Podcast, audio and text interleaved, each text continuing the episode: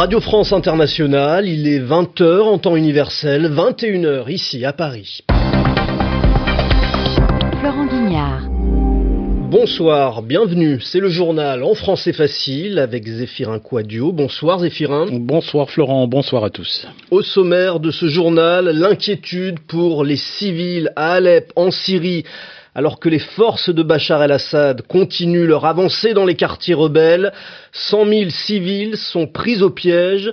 Une réunion entre Russes et Américains aura lieu en Suisse dans les prochaines heures pour tenter de sauver Alep. Un attentat contre des policiers en Égypte, six morts. L'État accuse une branche armée des frères musulmans. La présidente de la Corée du Sud destituée, c'est presque la fin d'une longue crise politique. Sur place, la population crie victoire. Reportage à suivre dans ce journal. Le dopage dans le sport russe, une affaire d'État. Le rapport McLaren confirme le scandale qui avait abouti à l'exclusion des athlètes russes au JO de Rio. Les journaux. Les journaux en français facile. En français facile. Et le sort d'Alep au cœur de l'actualité, le sort des civils qui vivent dans les quartiers rebelles. Et oui, grosse inquiétude pour les populations civiles. Le chef de la diplomatie américaine, John Kerry, parle de la pire catastrophe depuis la Seconde Guerre mondiale.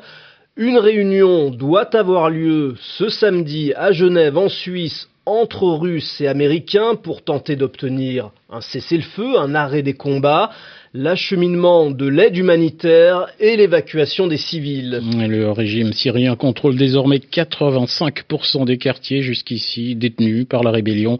100 000 civils sont pris au piège. Certains ont réussi à fuir pour passer dans les zones récemment conquises par les forces de Bachar el-Assad, mais ils sont désormais portés disparus.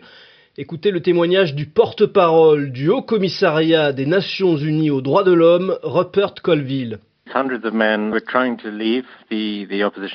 Des centaines d'hommes ont essayé de quitter les territoires tenus par l'opposition pour passer du côté contrôlé par le gouvernement. Selon les membres de leur famille, tout contact avec eux a été perdu depuis. Il s'agit d'hommes âgés majoritairement entre 30 et 50 ans. Il y a peut-être parmi eux aussi des hommes plus jeunes. Nous ne savons pas quel était leur statut exact. Étaient-ils des combattants ou pas? De toute manière, c'est alarmant étant donné tout ce qui était arrivé en Syrie dans le passé. Nous nous inquiétons pour eux. Ils ont peut-être été tués, mais il se peut aussi qu'ils aient réussi à se cacher quelque part en sécurité, ou alors qu'ils aient été arrêtés, qu'ils soient détenus, mais nous ne savons pas ce qui leur est arrivé exactement.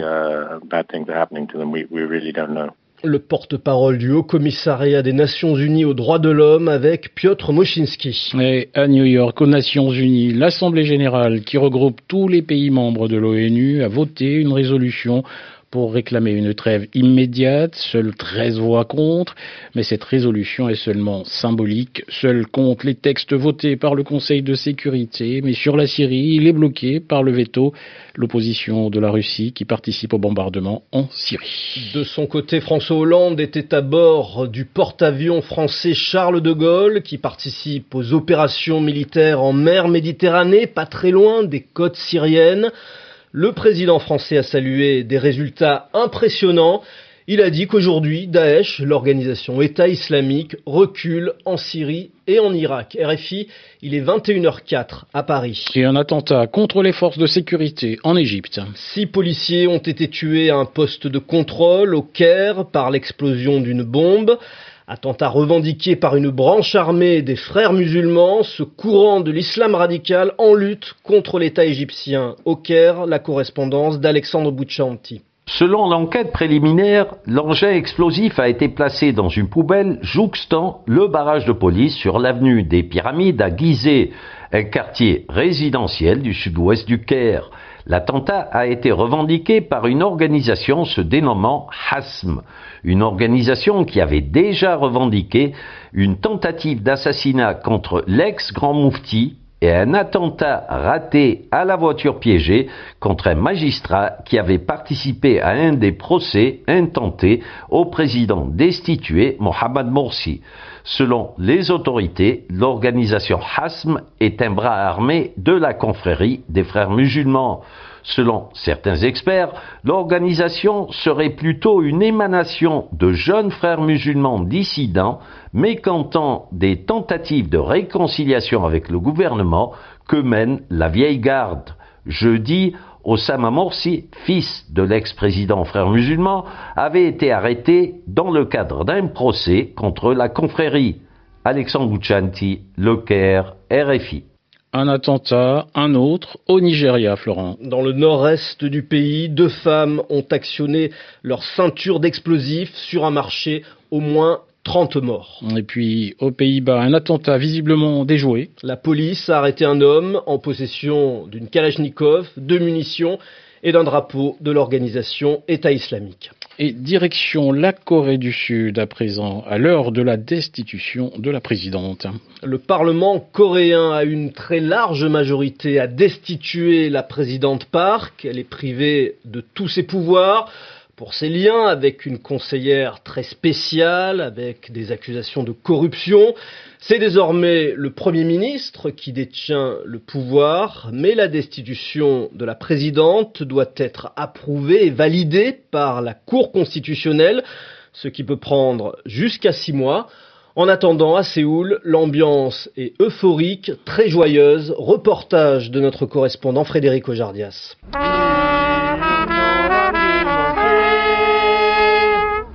La nuit est retombée sur le Parlement après le vote historique de destitution, mais M. Han et ses amis continuent de faire la fête. Ils se sont réunis devant un petit vendeur de brochettes et ils profitent de l'euphorie du moment en chantant et en criant des slogans anti-Pak Guené. M. Han, 57 ans. C'est une révolution unique au monde, très pacifique, non violente. J'en suis très fier. I'm very proud of this revolution. What do you, what do you Quelle sera la prochaine étape maintenant? What will happen now? Ah, we have to... Nous devons faire des efforts pour renforcer la démocratie de notre pays. Nous devons créer une nouvelle démocratie intelligente et connectée. We are creating new democracy, smart democracy and online democracy. La balle est dans le camp de la Cour constitutionnelle qui doit valider cette décision du Parlement. Les organisateurs des immenses veillées aux chandelles organisées chaque samedi ont déjà annoncé qu'ils continueraient leur action jusqu'au départ définitif de Pâques Guenet. Frédéric Ojardias, Séoul, RFI. Dans l'actualité également, Florent, le sport russe sur le banc des accusés, les sportifs, mais aussi l'État russe. C'est la publication de la version finale du rapport McLaren. Une première version avait conduit à l'exclusion des athlètes russes aux Jeux olympiques de Rio, les athlètes russes soupçonnés de dopage. L'enquête du juriste canadien McLaren dévoile des pratiques étonnantes qui ont bénéficié à un millier d'athlètes dans une trentaine de disciplines sportives. Alejandro Balente. En 151 pages, Richard McLaren dresse un tableau accablant concernant la politique appliquée par la Russie dès 2011 pour corrompre à grande échelle les compétitions internationales, dont les Jeux de Londres en 2012 ou les Jeux d'hiver des Sochi deux ans plus tard. Selon lui, près des 1000 sportifs dans 30 disciplines ont été concernés par ce dopage généralisé, une opération organisée au plus haut sommet de l'État, le rapport mettant notamment en cause l'ancien ministre des Sports Vitali Mutko. Anticipant les critiques à venir, Richard McLaren a tenu à préciser que ces accusations ne reposaient pas uniquement sur des témoignages, mais également sur des preuves matérielles. Malgré les moyens mis en place, certaines méthodes étonnent par leur amateurisme. Ainsi, pour masquer le dopage, certains échantillons d'urine étaient altérés avec du sel ou du Nescafé. Mais si la Russie est sérieusement épinglée, le comité international olympique n'en sort pas indemne, puisque l'auteur du rapport dénonce sans embâge son manque de coopération dans cette enquête. Et on termine avec de nouvelles révélations, révélations sur les football leaks, la fraude fiscale dans le football international. Selon Mediapart et une douzaine d'organes d'information dans le monde, l'international français Paul Pogba est à son tour accusé de placer une partie de ses revenus dans un paradis fiscal. Paul Pogba est aujourd'hui le joueur le plus cher au monde. C'est la fin de ce journal en français facile. Merci Zéphirin Quadio. Merci à vous, Florent. On se retrouve demain. Très bonne soirée à tous.